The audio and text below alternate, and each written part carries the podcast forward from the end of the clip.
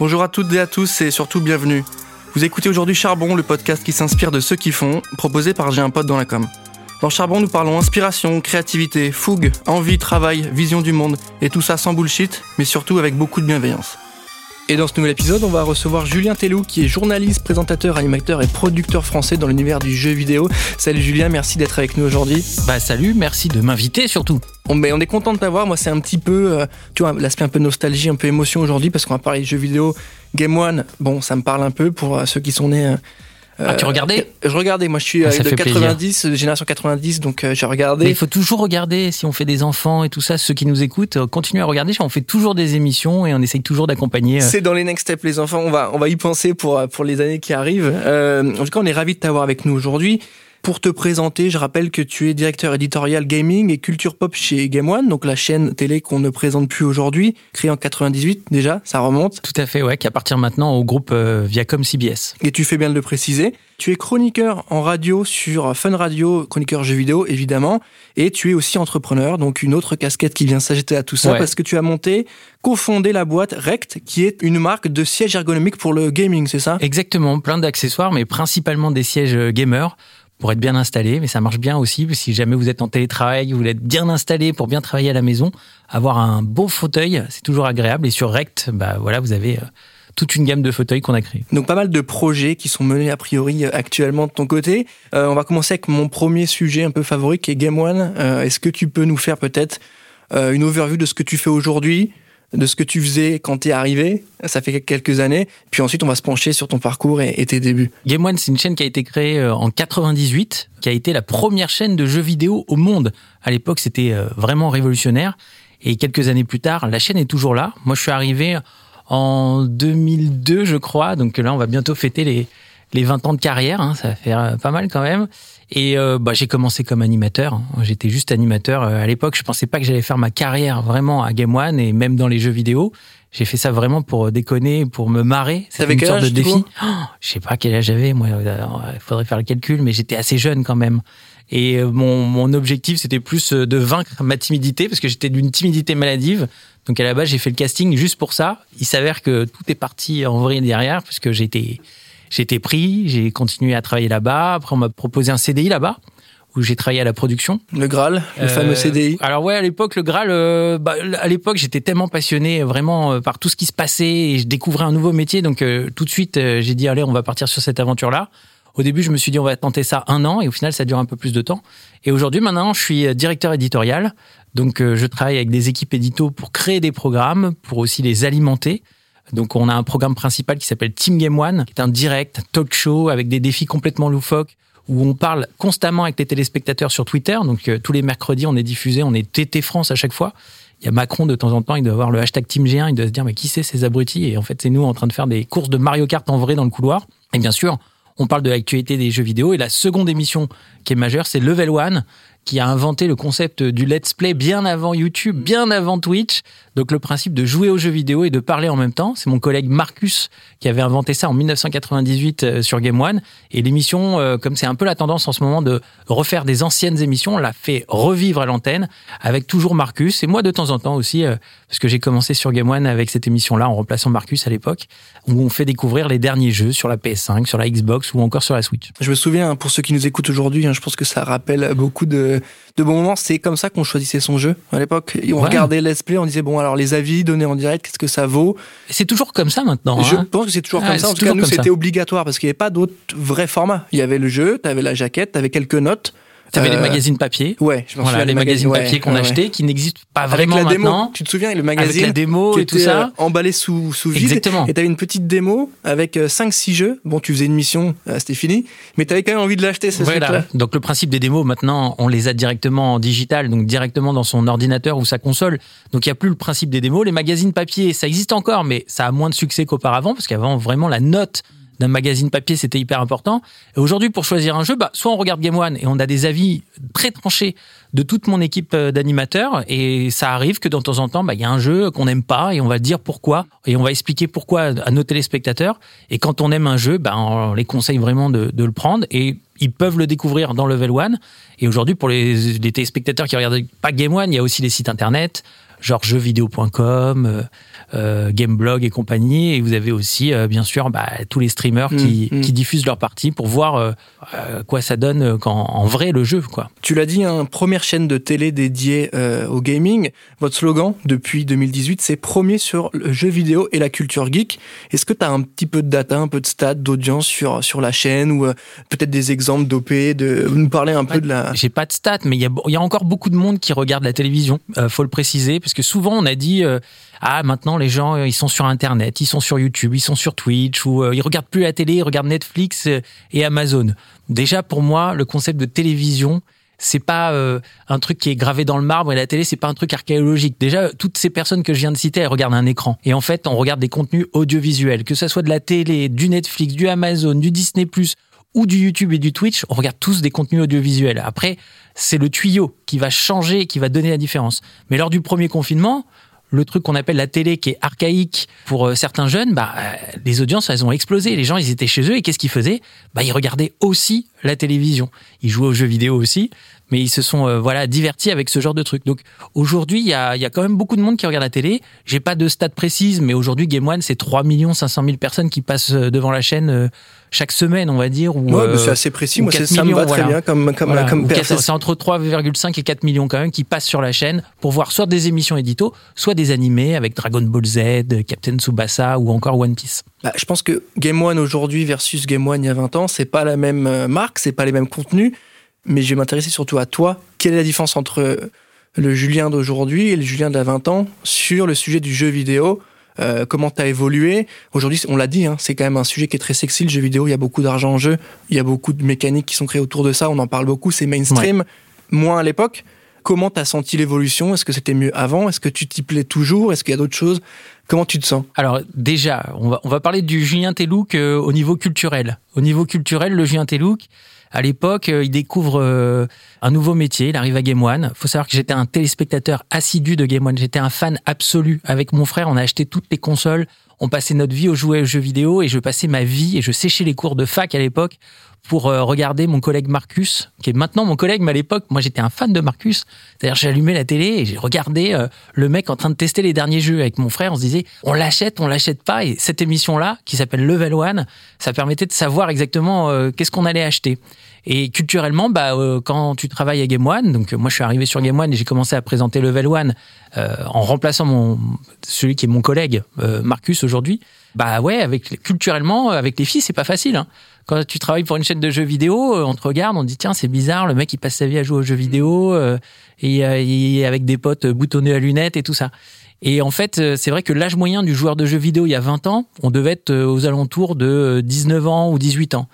Bah le monde il a changé depuis. Aujourd'hui, jouer aux jeux vidéo, c'est cool. Être un geek, c'est cool parce que tout le monde est devenu un peu geek puisque Internet s'est démocratisé. On a tous dans notre poche une petite brique, que ce soit un iPhone ou un Android, qui nous a rendu complètement geek et qui nous a rendu pour certains même gamers parce que même si on joue à Candy Crush, on est un gamer. Et aujourd'hui, l'âge moyen du jou- joueur de jeux vidéo, c'est euh, c'est 40 ans, plus de 40 ans. Et même dans la proportion, avant, il y a, devait avoir principalement des hommes qui jouaient aux jeux vidéo. Mais comme euh, le phénomène culturel a augmenté avec les années, il y a plein de jeunes filles de l'époque qui ont découvert les jeux vidéo peut-être avec une DS et qui aujourd'hui sont gameuses. Donc aujourd'hui, la proportion de joueurs et de joueuses, elle est à 50%, là où avant on devait être à 80%. Puis il y a aussi un truc un peu de mainstream quand tu dis gameuse et gamer. À l'époque, il y avait une vraie appartenance, une vraie identité. Aujourd'hui, on joue aux jeux vidéo, mais on se considère pas forcément comme étant gamer à part entière. Il y a eu une étude euh, qu'on avait sortie sur J'ai un pote, je sais plus quand c'était, c'était avec Kantar, je crois, qui disait que 60% des filles euh, américaines, euh, ou 70% des filles américaines qui jouaient aux jeux vidéo ne se considéraient même pas comme gameuses. Oui. Donc elles pratiquaient, elles jouaient dans les usages, mais elles se considéraient pas comme C'est gameuses. des casual gamers en fait. Le principe c'est que on peut être un joueur assidu, c'est-à-dire à ce moment-là on va jouer tous les jours, on va faire une pratique du jeu vidéo tous les jours, ou occasionnellement se faire un petit match de FIFA. Et à ce moment-là ça va être une fois par semaine. Mais il y a certains qui jouent à Candy Crush. Candy Crush pour les gamers, les vrais gamers, c'est pas un jeu vidéo, c'est un truc qu'on a découvert il y a des années, qui a été adapté au mobile, et on va considérer que c'est pas un jeu comme Call of Duty, comme FIFA ou comme euh, Edge of Empire, mais c'est un jeu vidéo quand même. Et les gens qui jouent aux jeux vidéo euh, Candy Crush tous les jours dans le métro, en allant au boulot et le soir en repartant, pour moi ils jouent tous les jours, c'est des hardcore gamers.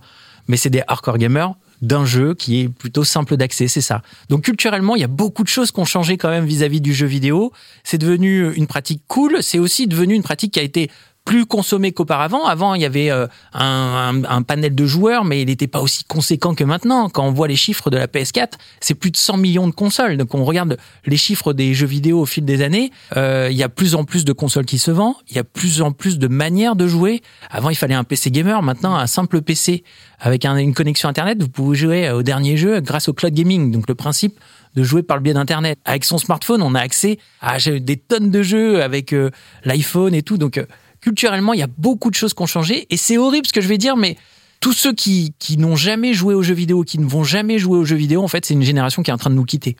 C'est horrible, mais c'est comme ça. Et on va se retrouver avec une population à un moment donné de 100% de gens qui ont joué au moins une fois dans leur vie aux jeux vidéo. C'est ça. Moi, ma grand-mère a jamais joué aux jeux vidéo. Euh, j'espère qu'elle vivra le plus longtemps possible, mais elle fait partie de cette génération qui, euh, qui ne comprend pas. Et on va rentrer dans une autre génération qui comprend mieux. Est-ce que du coup, cette évolution avec plus d'offres, du coup, plus de contenu, plus de maturité aussi dans un marché, tu la trouves intéressante cette situation ou est-ce que tu perds un peu C'est peut-être moins passionné, il y a moins de passion. Ah non, de malade ou quoi? Mais non, moi je suis encore plus passionné. Je te pose des questions parce que c'est vrai que tout le monde s'y intéresse et les marques aussi, et peut-être que l'arrivée des marques peut favoriser un désamour ou quelque chose qui est un peu euh, bâtardisant. quand on dit les marques, on parle de quoi? Parce que si on dit euh, que Google s'intéresse au gaming avec son service Google Stadia ou Amazon avec Amazon Luna, euh, son service de cloud gaming, moi, au contraire, quand il y a des nouveaux acteurs, je suis plutôt content. Ça a été le cas dans le passé avec Sony ou encore Microsoft. Et aujourd'hui, on a une PlayStation et une Xbox qui dominent le marché des consoles. Au-delà de la tech, plutôt euh, d'innovation, plutôt les marques qui arrivent et qui profitent de ce nouveau terrain d'expression, ce nouveau média pour à poser des messages et euh, faire un nouveau levier marketing. Est-ce que c'est pas un peu euh, aliénant? Mais non, ça a toujours existé. C'est juste qu'aujourd'hui, le jeu vidéo, il est, majoritairement consommé avec des jeux qui sont joués à travers le monde entier, qui sont devenus des phénomènes culturels. C'est le cas notamment de Fortnite. Euh, ou encore Call of Duty, c'est des jeux qui sont quand même, on vous le rappelle, accessibles gratuitement. Donc forcément, il y a quasiment aucune barrière à part la barrière technologique pour y jouer. Et dans quelques temps, il y aura même aucune barrière puisque on pourra y jouer sans avoir un matos gamer. Il suffira d'avoir une connexion Internet et un écran et une manette. Ça a toujours existé dans l'histoire des jeux vidéo. Après, euh, c'était peut-être un petit peu... Euh, euh, voilà, c'était pas assez vu, mais je me souviens à l'époque, je jouais, et là j'étais jeune, hein, je jouais avec mon Amiga 1200 à Zool, qui était un jeu de plateforme que tout le monde a oublié, mais à l'époque, on débloquait des sucettes choupa choups. Donc là, vraiment, on était dans le placement le de full sponsor, là. Voilà, full sponsor. Et moi, à l'époque, en tant que joueur, je trouvais ça génial de débloquer des sucettes qui existent dans la vraie vie. Donc déjà, j'étais content. Mais ça a toujours existé, comme on a toujours eu des adaptations de films, par exemple, ou de séries télé en jeu vidéo. À l'époque, je me souviens, quand j'étais jeune, je jouais à Indiana Jones, le jeu vidéo. Il y avait 10 disquettes sur mon ordinateur. Bon, bah, c'est l'adaptation d'une marque connue du cinéma qu'on mettait dans un jeu vidéo les marques, ça a toujours existé. Aujourd'hui, c'est bien fait, je trouve, parce que le jeu vidéo est devenu un, endroit euh, hyper important. On l'a vu avec Animal Crossing, beaucoup de marques de mode se sont intéressées à ça, et elles ont bien fait, puisque au final, c'est un nouveau storytelling pour euh, pour ces marques-là, et en même temps, elles vont toucher un public qui peut-être était un peu euh, opaque au discours de ces grandes marques. Du coup, elles peuvent les découvrir. On va prendre l'exemple aussi de Fortnite, le premier concert qui a été fait, notamment, je crois que c'était avec DJ Marshmello. Je pense que les jeunes connaissaient pas du tout ce DJ-là. Et il a fait un bon coup, lui, en allant sur ce truc-là, parce que visuellement, il a un look un peu euh, de personnage de jeu vidéo, avec ce, masque et tout ça, et que en même temps, il a touché un nouveau public qui connaissait pas sa musique. Qui est quand même assez large, qui est beaucoup plus large, pour des coûts beaucoup moindres par rapport à, à ce qu'on pourrait avoir sur de la prod plutôt classique d'un vrai concert et d'un vrai. Euh, oui, mais même avec un vrai concert, il n'aurait pas touché ce mm, public-là. Mm. Ils auraient jamais su que ce DJ-là existait, à part placer une musique dans leur contenu qu'ils consomment tous les jours, c'est-à-dire un jeu vidéo. Et on le voit aujourd'hui avec Roblox, euh, euh, tous ces jeux-là. Il y a alors c'est des gammes d'âge différents. Roblox c'est plus pour les pré-ados, Fortnite c'est plus pour les ados et même au-delà des ados. Mais on arrive à toucher un public et ça marche pour la musique, ça marche aussi pour les marques, ça marche aussi pour les films, ça marche aussi pour les séries. Aujourd'hui, tu euh, bon, as un poste à haute responsabilité au sein de la chaîne. En tout cas, tu as des équipes avec toi. Au-delà de la passion, qu'est-ce que tu as dû travailler? Parce que là, on, a l'impression que la passion t'a beaucoup drivé. C'est ah, le sentiment que j'ai. La passion, bien euh, sûr. C'est un milieu incroyable. Comment tu passes au-dessus pour avoir des compétences quand même techniques? Parce que il faut savoir écrire, il faut savoir rédiger, avoir une narration, animer, parler. Comment tu passes de quelqu'un qui est ultra passionné à quelqu'un qui est bon, qui est chroniqueur, animateur, producteur? Ah bah, C'est simple, c'est le travail c'est le travail. Il y a rien à, rien à dire si euh, moi j'ai une petite fille de de 3 ans euh, et j'ai un fils aussi là qui a, qui a 9 mois.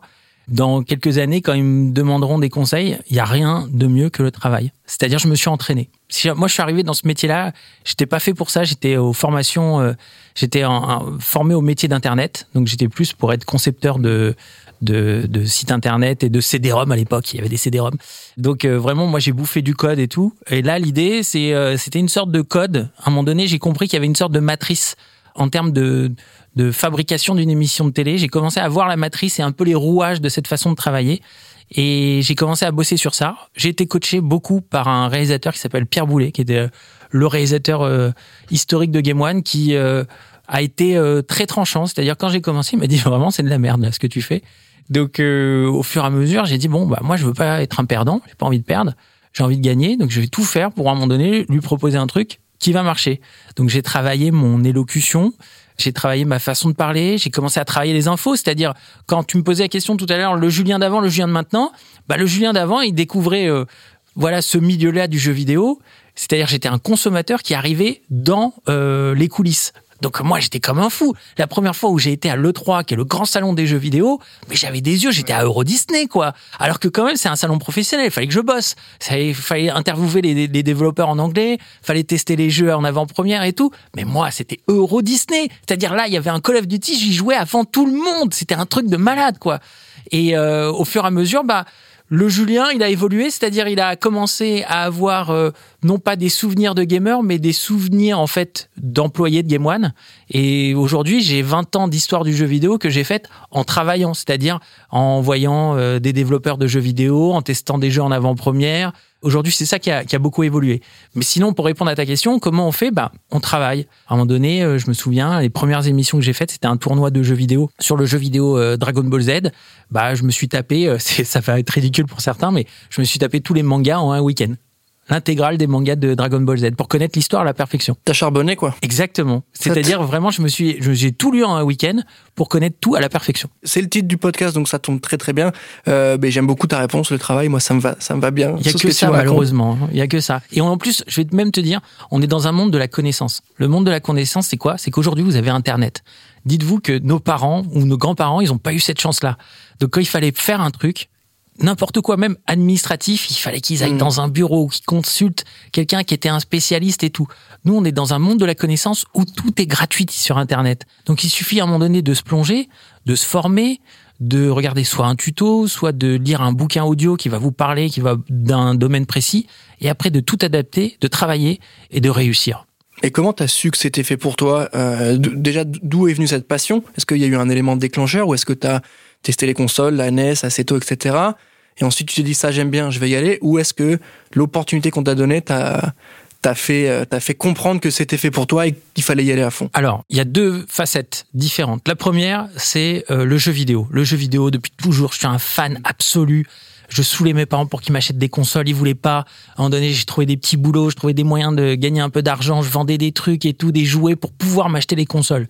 Et de temps en temps dans ma vie, j'ai eu de la chance, j'ai gagné genre l'auto-foot, j'ai pu m'acheter la N64 avec mon frère. Bon bref, il y a eu des trucs euh, qui ont fait qu'on a toujours été fans. Et quand on n'avait pas beaucoup d'argent avec mon frère, ça c'est horrible, et il y en a certains qui vont taper sur les doigts, mais on piratait les consoles pour pouvoir jouer à tous les jeux. Donc en fait, passionné de jeux vidéo, je l'ai toujours été. Et dès que tu commences à travailler dans ce milieu-là, bah, tu deviens encore plus passionné parce que, en fait, tu peux pas t'ennuyer. Les jeux, ils sont de plus en plus beaux. Les jeux d'il y a 20 ans, ça n'a rien à voir avec les jeux de maintenant. Les technologies, elles sont de plus en plus importantes. Le jeu vidéo, en plus, est un endroit évangélisateur de technologie. Donc, la première fois qu'on a vu la 3D sans lunettes ou la 3D avec lunettes, c'était dans les jeux vidéo. La première fois qu'on a vu de la réalité virtuelle, c'était dans les jeux vidéo. Aujourd'hui, le monde entier euh, s'excite sur Snapchat avec des filtres et les marques font des filtres en réalité euh, augmentée partout et tout ça. Mais ça, les amis, j'y joue depuis des années sur ma PS2 avec Lightoy. C'était de la réalité augmentée déjà. Donc en fait, le jeu vidéo, c'est là où on va voir toutes les technologies qui vont arriver plus tard pour le grand public chez eux pour les consommateurs. Et c'est valable aussi pour les formats. On peut parler du Blu-ray, du CD-ROM et compagnie. Et eh bien là, voilà, dans quelques années, peut-être moi je vais, ou peut-être l'année prochaine, je vais jouer à des jeux en hologramme, bah, ça arrivera chez vous dans 30 ans. C'est ça le truc. Avec le jeu vidéo, on est en avance, donc on peut pas s'ennuyer par hmm. rapport à ça. C'est impossible. Et après, il y a l'autre facette, le côté télé. Moi, le côté télé, à la base, j'ai fait ce casting-là, c'était parce que je voulais vaincre ma timidité. J'avais un gros problème, j'étais d'une timidité maladive. Mais tu croyais? Enfin, tu l'as fait en pensant y arriver ou tu l'as fait? Bon, je non, non, teste. Non, euh, C'était le défi. C'était si j'y vais, voilà, j'y vais. Si j'arrive à faire ça, à faire le casting, c'est juste un casting. Hein.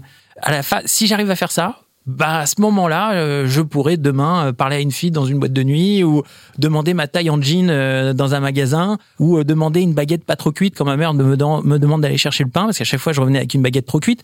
C'était plus ça. Il s'avère que j'ai fait le casting. Donc moi à l'époque quand j'ai fait le casting, il y avait des gens connus qui faisaient le casting, il y avait des humoristes, il y avait même des gens du premier Love Story. Enfin bref, c'était un truc irréel. Et il s'avère que un peu comme là, tu vois, je me suis retrouvé devant la caméra et j'ai commencé à être très bavard. Et ils m'ont dit, euh, bon, maintenant on arrête parce qu'il n'y a plus de bande dans la cassette. Ils ont dit, j'avais pas que c'était une cassette, il m'a dit, il n'y a plus de bande dans la cassette, tu on peux arrête. y aller, on a encore un peu de, un peu de time là. Et en fait, je sais pas, il y a un truc, il y a un déclic qui s'est créé. Après, il a fallu travailler pour être bon. Mais je me suis dit, une fois que je suis là, bah, autant gagner. Moi, j'aime pas perdre. Dans tous les, trucs, j'aime pas perdre. Donc c'est valable dans le jeu vidéo comme dans la vie. Ouais, donc c'est pas forcément la bonne idée de jouer avec toi, par exemple, sur un FIFA? Ah bah, si je perds, je vais tout faire pour te battre après. Écoute, pour ceux qui nous écoutent aujourd'hui, n'hésitez pas à envoyer vos PSN. On se fera un truc avec l'équipe J'ai un pote dans la com. Euh, c'est l'occasion euh, qui fait de la ronde, donc euh, je place ça là. Est-ce que tu as aussi, en tant qu'animateur, eu la volonté de faire autre chose? A priori, oui, parce que tu es passé aussi en plus en radio. Elle vient d'où cette volonté de faire plus? Parce que je pense que les journées étaient assez chargées avec Game One. C'était quoi? C'était une nouvelle opportunité? Tu pouvais pas dire non? Tu avais besoin plutôt de faire d'autres chroniques plus légères, moins non, engageantes? En fait, le, le truc, c'est euh, quand, quand, tu fais 20 ans dans une boîte, c'est bien de faire des trucs à côté. Pour ceux qui nous écoutent, si ça fait 20 ans que vous êtes dans votre boîte, même si vous êtes heureux dans votre boîte, même si votre métier il a beaucoup changé en 20 ans, c'est bien de faire des trucs un peu ailleurs pour euh, s'aérer l'esprit mmh. et voir un peu comment ça se passe ailleurs. C'est des trucs tout bêtes, mais ça vous permet de voir un peu la hiérarchie dans une autre boîte, ça vous permet de voir comment marche le marketing chez eux, de piocher les bonnes idées ou de ne pas prendre les, certaines idées. Mais en tout cas, ça aère l'esprit. Et moi, à un moment donné, j'ai eu ce, ce besoin-là et un besoin en parallèle de dire, aujourd'hui, le jeu vidéo, c'est hyper important. Et pourtant, dans les médias classiques, on n'en parle pas. C'est-à-dire, vous allumez France Télévisions, on parle pas de jeux vidéo. Souvent, c'est juste dans un fait divers. Bon, ça a changé depuis, mais il n'y a pas d'émission de jeux vidéo sur le service public. C'est une aberration. Euh, moi, j'ai fait plusieurs rendez-vous chez euh, France Télévisions. On m'a dit non, le jeu vidéo, c'est segmentant. Dans quelques années, ça sera plus segmentant. Il faudra faire du jeu vidéo qui sera diffusé sur France Télévisions, France 2, France 3. Ça sera aussi peut-être le cas sur TF1, mais il faut s'y mettre à un moment donné. Et moi, mon objectif à un moment donné, c'était de dire, je vais aller voir tous les médias classiques et je vais euh, leur proposer une prise de parole plus grand public sur le jeu vidéo. Parce que demain, s'il y a un nouveau FIFA qui sort, il faut en parler. Si demain, il y a un nouveau Mario qui sort, il faut en parler. Et la seule radio qui a été euh, ouverte à ça, c'est euh, Fun Radio, qui depuis toujours s'est investi dans le gaming. Euh, qui a été partenaire des premières Paris Games Week, c'est mmh. grands salons de jeux vidéo et tout. Et euh, pour eux, c'était logique dans leur ADN, c'était de se dire, bah voilà, nos auditeurs, ils ont un certain âge, ils sont consommateurs de jeux vidéo, il faut les accompagner, il faut leur donner de l'information. Et euh, pour ça, ils ont créé une rubrique qui s'appelle Fun Games. Alors maintenant, je suis dans une autre émission qui s'appelle Studio Fun Radio, mais c'est le même principe. L'idée, c'est de dire, bah, dès qu'il y a une grosse news qui tombe, on vous en parle. Et est-ce que tu as euh, des choses à dire pour ceux qui ont toujours des croyances et des vues de l'esprit par rapport à l'univers du jeu vidéo? Tu l'as dit, les grands médias n'en parlent pas. Est-ce que tu as le sentiment qu'il y a encore des a priori, euh, des idées reçues sur tout ça? Et si oui, qu'est-ce que tu pourrais leur dire pour essayer de les convaincre, de leur dire, écoutez, venez, on en parle, ça peut être sympa, il peut se passer des choses? Alors, je, je, comprends. En fait, avec le temps, on gagne de l'expérience et je comprends pourquoi les portes se sont fermées à, un certain temps parce que quand on est dans notre milieu du gaming, euh, on commence à leur parler de Call of Duty, ils voient des armes, ça leur fait peur. Mais euh, je pense que ça va changer dans quelques années parce que c'est une question de génération, comme je l'ai dit tout à l'heure. Ça va changer, ça va évoluer au fil du temps. C'est vrai que souvent on pointe du doigt le jeu vidéo en disant que ça rend violent et tout ça. Moi, j'ai envie de leur dire, ça fait des années que je joue à Mario j'ai jamais eu la moustache, j'ai jamais mis de salopette et je suis pas devenu plombier.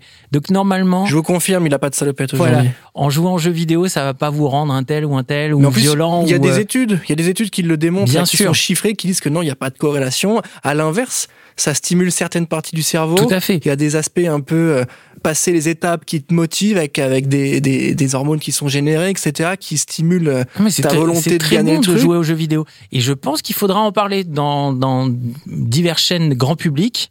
Ça peut être M6, ça peut être France 2, ça peut être TF1 ou même encore Canal.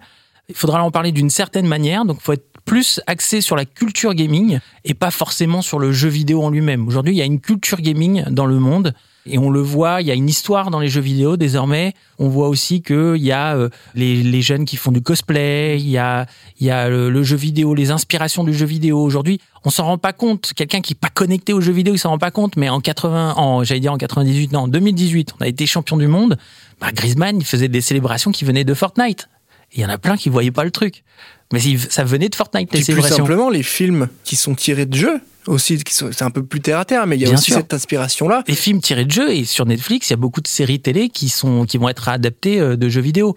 Donc il y a un truc quand même qui se passe et il faudra en parler à un moment donné sur les grandes chaînes. Il y a peut-être aussi un lien avec le fait que le jeu vidéo, il est très souvent hosté par les influenceurs et que l'image des influenceurs auprès de la presse euh, grand public reste ah il fait des vidéos dans sa chambre. Ça évolue. Nous en tant que média B2B on le voit et c'est ce qu'on pousse aussi à faire évoluer. Mais il y a encore toujours ce truc de ah, il fait des vidéos il se filme en train de jouer. Ah mais quel intérêt de regarder. Ça Mais- je sais. Ça je sais. Ça je sais, il y a même à une époque c'était sur c'est un même par vrai ailleurs ou un usage truc comme ça. social de regarder les gens Ah oui oui, mais en fait, il y a beaucoup de gens qui connaissent pas le jeu vidéo et pour eux ça paraît bizarre de voir quelqu'un en train de jouer aux ça jeux vidéo. renforce cette image de mécénat en fait le jeu Ouais. vidéo c'est pour les Mais ça va changer parce que et moi je le vois moi mon émission aujourd'hui on- sur Game One on, on a créé une émission qui s'appelait Team Game One. À un moment donné on m'a dit voilà Julien il faut une nouvelle émission. Je suis parti sur cette émission là. J'ai dit il faut faire du direct, faut s'amuser, il faut parler de la culture gaming. Donc la culture gaming sur Team Game One. Il y a les sorties de la semaine, donc on va jouer à un jeu où on va parler d'un jeu à un moment donné, donner notre avis, conseiller les téléspectateurs. Mais à côté, on est dans la culture gaming, donc se faire un Mario Kart avec des vraies cartes dans le couloir et reprendre des peluches euh, de carapace rouge et tout, c'est un truc délire. Et je pense qu'à un moment donné, on va, ça va partir dans cette direction-là. Si, si c'est pas les grandes chaînes qui le font, ça sera forcément un acteur comme Netflix ou Amazon euh, Vidéo. Il y a Canal qui a lancé son site euh, dédié à l'e-sport et au gaming qui est Good, euh, Good Game, je crois. Tout à fait, ouais. Donc bon, ils sont, il y avait aussi le canal e-sport club. Oui, alors ils avaient le- surtout le journal des jeux vidéo qui était Ouais. fait par l'excellent Fred Moulin, ça. qui était une émission incroyable. off, euh, Ils sont partis derrière dans une nouvelle stratégie qui était de faire le Canal Football Club, enfin le Canal eSport Club. En parlant d'e-sport, moi je pense que ça a été une erreur de arrêter une émission de jeux vidéo qui était généraliste Mm. et qui pouvait parler d'e-sport pour parler que d'e-sport. Ça a été, euh, je pense, une balle dans le pied et ça, ils, ont arrêté l'émission euh, à la fin. Parce qu'aujourd'hui, en e-sport, euh, on en parle beaucoup. C'est là où les marques s'intéressent énormément à l'e-sport. Je dis attention à l'e-sport parce que l'e-sport, il y a une sorte de bulle, en fait, en e-sport. Euh, Quand on vous dit e-sport, on vous parle de compétition, mais on inclut aussi des jeux qui sont pas forcément des jeux ultra compétitifs, type Fortnite, qui, cartonnent à travers le monde, en fait. Dans l'e-sport, ils englobent tous les jeux où on peut s'affronter, au final. Eh bien, là, faut faire attention parce que l'e-sport, je crois que c'est le chiffre d'affaires, c'est environ, environ un million de dollars euh, par, par an et euh, un milliard de dollars par an. Et je crois que le chiffre d'affaires du jeu vidéo en général, on est à plus de 100 milliards. Donc euh, on est à moins d'un pour Je cent. crois que c'est passé devant, devant le, Le cinéma, le la ciné musique. la- et la musique, ouais, le mois dernier, je crois. Où, euh, Ouais, ouais, tout à fait. C'est euh, même la musique et le cinéma cumulés. Mais bon, Oui, c'est une année ça, particulière ça, ouais. avec le confinement. Mm.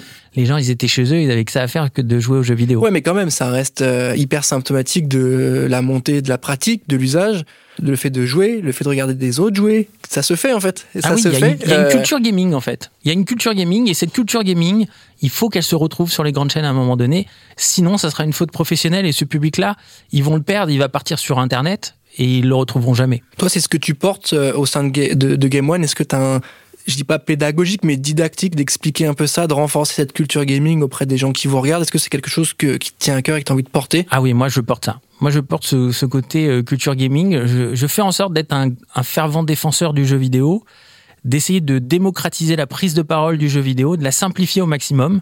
Parce que moi, à une époque, quand je suis arrivé à Game One, bah oui, j'avais des collègues, ils utilisaient des termes hyper compliqués. Donc à un moment donné, moi j'ai fait un gros travail pour simplifier tout ça et que ça soit le plus compréhensible possible. Et à côté de ça, bah, j'aimerais faire un peu comme sur Fun Radio, c'est-à-dire euh, décliner cette prise de parole dans divers médias. Donc euh, idéalement, moi je pense que sur les grandes chaînes, un jour ça, ça arrivera. Et pour ceux qui nous écoutent aujourd'hui, euh, est-ce que tu, tu, tu as des infos à nous donner sur le, le milieu, comment ça évolue? Est-ce que tu trouves qu'il y a des opportunités de poste, de job Est-ce que tu trouves qu'il y a une mouvance et qu'il y a besoin de nouveaux créateurs, de nouveaux producteurs, de gens qui écrivent, qui... Dans le milieu des jeux vidéo ou milieu des médias? Dans le milieu du jeu vidéo. Bien sûr. Bien sûr. On l'a dit, c'est une industrie qui gonfle chaque année. C'est-à-dire au fur et à mesure des années, le jeu vidéo, le marché du jeu vidéo d'il y a 20 ans, c'est pas le même que celui d'il y a 10 ans et c'est pas le même que celui de maintenant. C'est un truc colossal maintenant. Vous avez euh, aujourd'hui pourquoi tout le monde s'intéresse au cloud gaming? C'est simple. La réponse est toute bête, elle est dans votre poche. C'est le smartphone. Aujourd'hui, vous avez une console comme la PS4, ça a été un carton incroyable, ça a très bien marché. C'est plus de 100 millions d'exemplaires dans le monde. C'est un beau carton pour euh, une console de salon. Vous avez une autre console qui marche bien, c'est la Switch aussi qui va aller dans cette direction-là, qui va dépasser sûrement les 100 millions d'exemplaires dans le monde. Mais le smartphone, c'est 5 milliards de personnes à travers le monde.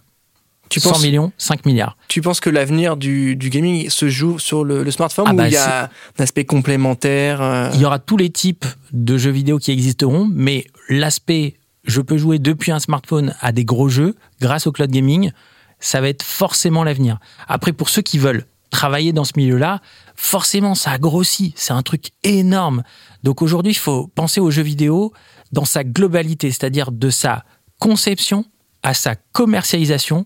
Il y a plein de corps de métier qui rentrent dans la production et la commercialisation d'un jeu vidéo. Donc forcément, à la conception, vous avez, euh, euh, bah, c'est le cas chez Ubisoft, une équipe édito qui va travailler sur le jeu vidéo en amont, qui va peut-être déplacer des gens à Chicago pour juste filmer des rues de Chicago et interviewer des gens pour que tous les développeurs, ils aient toutes les, informations et arrivent à retranscrire l'ambiance avec les designers et, et, tout ça, l'ambiance en fait de Chicago sans avoir été à Chicago. Donc déjà, il y a un travail en amont. Il y a même des stylistes qui travaillent sur les jeux, notamment sur les jeux historiques.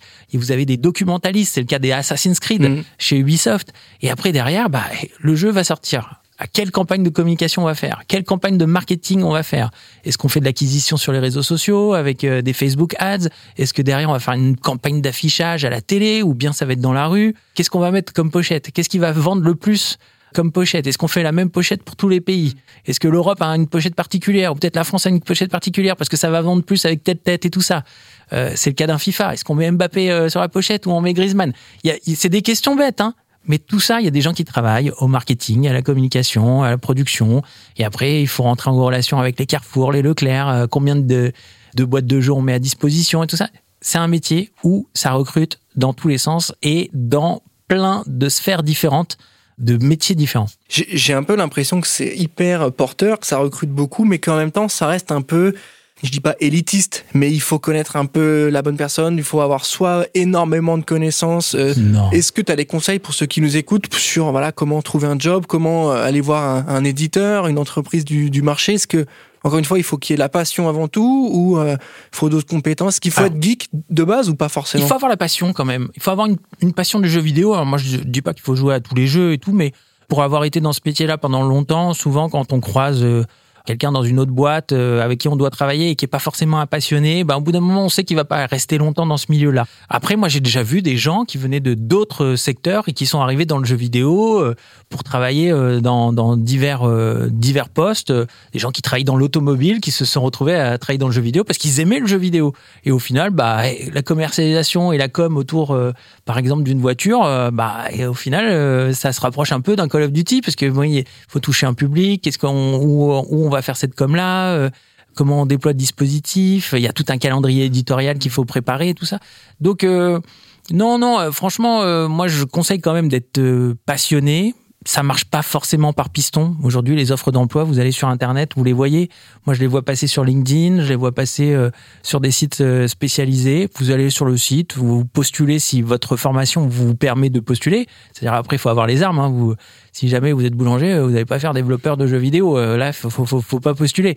Faut avoir quand même derrière les armes. Donc, si vous avez ce truc-là, il n'y a pas de souci. Si vous travaillez dans le marketing ou la communication dans d'autres secteurs, vous pouvez largement postuler et ça sera même une force. C'est-à-dire le fait de pas être un hardcore gamer, c'est plutôt une force parce que aujourd'hui dans ce métier-là, on a besoin de mûrir, on a besoin de grandir, on a besoin de communiquer d'une manière différente de ce qu'on a connu auparavant.